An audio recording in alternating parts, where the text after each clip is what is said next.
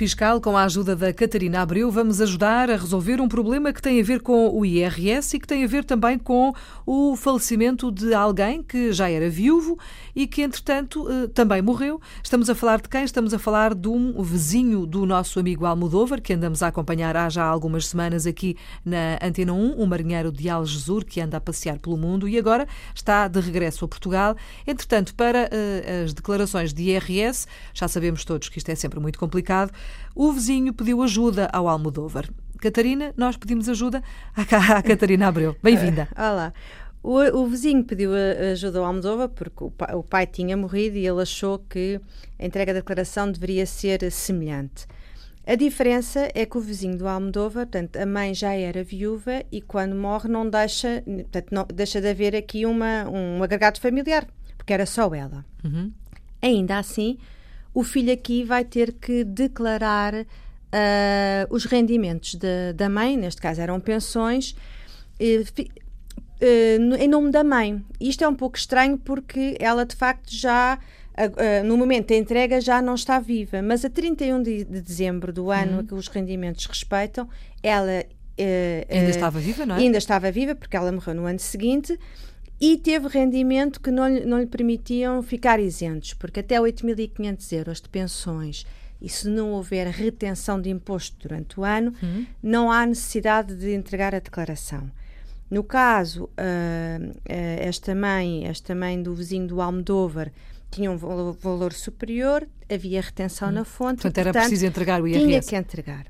Antigamente, quando havia papel, era fácil de resolver isto, porque o cabeça de casal ou, ou alguém poderia entregar os rendimentos da pessoa que tinha morrido quando estava sozinha hum. e assinava em, no, uh, em nome de, em representação da pessoa. Mas era a, a, pessoa que ficava cá que entregava que assinava, não é? E era que assinava, ainda que na folha de rosto o número que aparecia era o número fiscal da pessoa que tinha morrido. Mas isso faz sentido.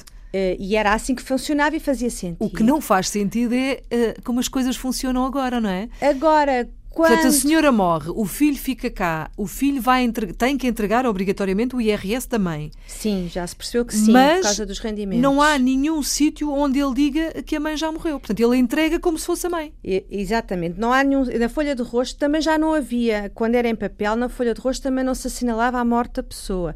Assinava-se, era em nome da pessoa, uhum. a declaração desse rendimento. Agora, como é obrigatório enviar tudo pela, pela plataforma da, da autoridade tributária, não há, não há papel, hum. aqui o vizinho vai ter que entrar com a senha da mãe, uh, vai importar os rendimentos, ver se está tudo bem, se as despesas também estão lançadas no e-fatura e vai Uh, colocar a senha da mãe. Portanto, é, substitui-se é, é à mãe. É como se fosse a mãe a entregar, não é? É como se fosse a mãe a entregar, exatamente. Que é estranho. É estranho porque está a utilizar uma senha que não é a dele. Claro. Portanto, deveria haver aqui uma alternativa que era entrava com a sua senha e tinha autorização para entregar Exatamente. a declaração. Neste momento não é assim, tem que ser com a senha da mãe se porventura não existir senha, ou se ele não souber a senha, porque às vezes os pais não acontecer. comunicam isto aos filhos. Como é que se resolve? Ele tem que pedir uma nova senha, vai ao portal e pede uma nova senha e ela é enviada para a morada que está associada à pessoa que morreu. Portanto, ele pode fazer isso sem a autorização da mãe, não é? Exato, até porque ele não a pode ter. Ele claro. tem mesmo essa obrigação e faz desta forma. O problema que se levanta aqui uh, uh, é tem que ver se há reembolso de IRS. Hum. Eh, ah, neste, caso, é. neste caso do vizinho, o Almodóvar teve a ver com ele, não surgiu essa questão porque a, a conta bancária ainda não estava encerrada e o, o, o, número, o número da conta bancária que está na folha de rosto é o que está associado à mãe, porque tem o titular da conta tem que coincidir com o titular da folha de rosto. Então, e se a, se a conta bancária já estiver encerrada? E se houver reembolso, como é que isso funciona? Pois aí é pior, porque se, eh, nesse caso eu não posso pôr um número, um número de uma conta bancária que esteja em meu nome, porque depois não vai cruzar pois, com, claro. com o número que está na folha de rosto. Perde-se esse dinheiro? Não, não se perde. Aí vai ser, vai ser emitido um cheque. Uh, claro que o cheque vem é, é, em nome da pessoa que morreu e depois eu, enquanto cabeça de casal, que neste caso é o filho, que é o filho mais velho, e por opção. Consegue levantar esse dinheiro? Vai, uh, tem que fazer um requerimento para depois conseguir esse reembolso. É mais demorado, mas é uhum. é possível. Mas tem de facto esta particularidade, porque muitas vezes, quando as pessoas morrem logo no princípio do ano, uma das coisas que se faz, entretanto, é fechar a conta bancária. Exatamente. Uhum. Até para não ter mais despesa. Uh, e isto é preciso ter, de facto, esta nota, mas que se resolve.